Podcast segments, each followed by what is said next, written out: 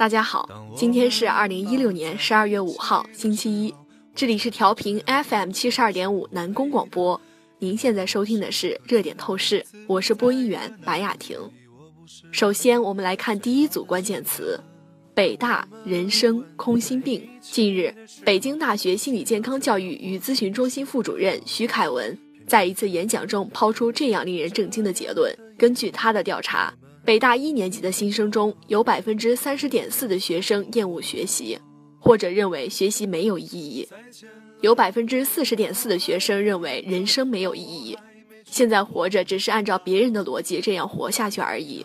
甚至还有更极端的，他们动了放弃自己生命的念头。这份结论一经网上传播，立刻引起舆论热议。在演讲中，徐凯文给出了自己的答案，他将原因归为。因为一些学生因为价值观缺陷导致了心理障碍，并且称之为空心病。他们不知道为什么活下去，活着的意义和价值是什么。年轻人，尤其是大学新生质疑人生没有意义，这是不是一种心理疾病？其实未必尽然。对于一个心理正常的青年人而言，成长总需要一个历程。他们或许在某个阶段对人生有所困惑，但经过对自己观察、沉吟、思虑。心境上早晚会豁然开朗、贯通起来。有时候，甚至不经过一番大彻大悟、不出一身大汗，是无法对人生有透彻的理解的。正处于飞速成长时期的大学生，人生观、价值观尚未定型，有一些对人生迷茫再正常不过。尤其是对于那些刚刚从应试教育中脱颖而出的佼佼者，当以考试为中心的价值观突然崩塌，难免会产生虚无感。他们对人生的意义适度焦虑，或许反而有一定的积极意义，促使他们寻找更有意义的人生。对于年轻人来说，也应认识到每一个人都对自己的人生负责，积极去探寻能够燃起自己生命热情的事情，如此才能让自己生命中的特质和潜能得到极致发挥，从而掌握自己的人生，而不是抱怨自己只是按照别人的逻辑活着。毕竟，只有通过参与。建立起自己与这个世界的通道，才不会觉得生活在别处。我们来看第二组关键词：支付宝、社交圈、荷尔蒙。支付宝圈子火了，由于火起来的这两个圈子限定女白领、女大学生才能发图，并且限定芝麻信用分在七百五十分以上者才能在图片下留言。很快，衣着暴露的大尺度照片纷纷上线，七百五十芝麻信用分则变成了多金的象征。隐隐之中，一股暧昧低俗之气在流淌。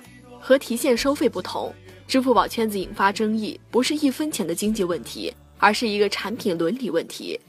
长期以来，社交一直是阿里的心理病。圈子用意很明显，用靓照为诱饵，撬动阿里社交生态，同时也进一步激活信贷业务。就商业逻辑看，如此一石多鸟似乎无可厚非。但问题就在于，商业逻辑背后跟着平台理论。产品设计不能围着荷尔蒙打转。尽管支付宝管理人员发出警告，很遗憾，那么多女孩子为了打赏而不停地发着自己的照片。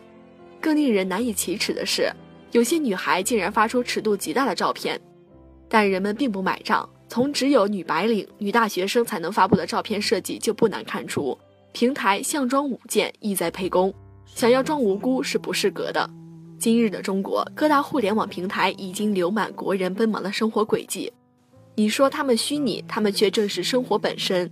打车、吃饭、购物、社交，都离不开互联网平台。无缝衔接的场景背后，是消费数据的汇集，也是喜怒哀乐的综合。广泛的应用背后，安全问题、隐私问题都已浮现。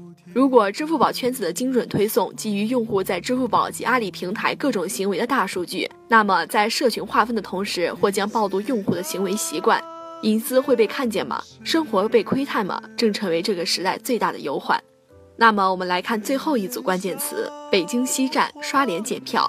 最近去北京西站的火车旅客会发现，西站的北一层检票口新添了四台刷脸机器，即有蓝票、二代身份证的旅客往机子前一站，五秒钟即可顺利通行。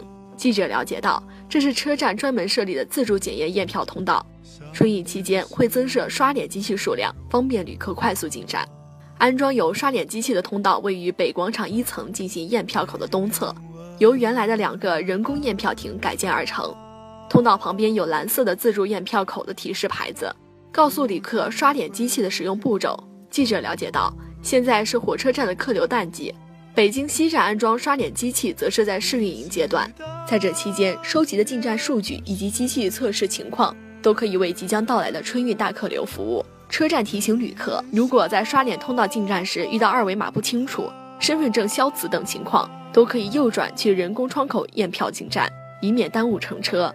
另外，本人与身份证照片差别过大、携带过大行李、行动不便、身高低于一米二或者高于一米九的旅客，以及持有红票、减价车票、学生票的旅客，也没有办法通过刷脸机自助进站，还是需要到人工窗口验证验票。以上就是本期热点透视的全部内容。本期责编陈婷，编辑胡健，播音员白雅婷。感谢大家的收听，我们下周同一时间再会。放在心底，不要告诉任何人你往哪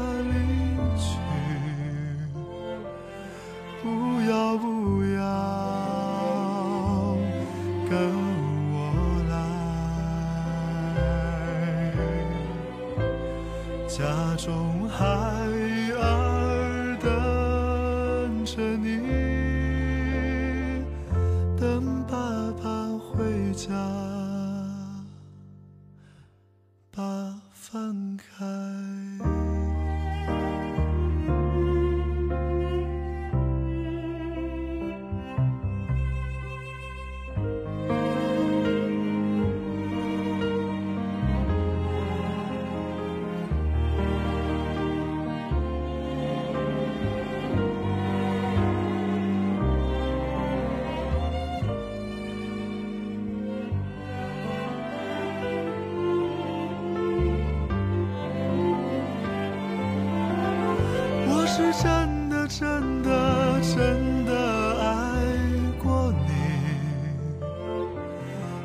说是依旧，泪如倾，星星白发有少年，这句话，请你放在。心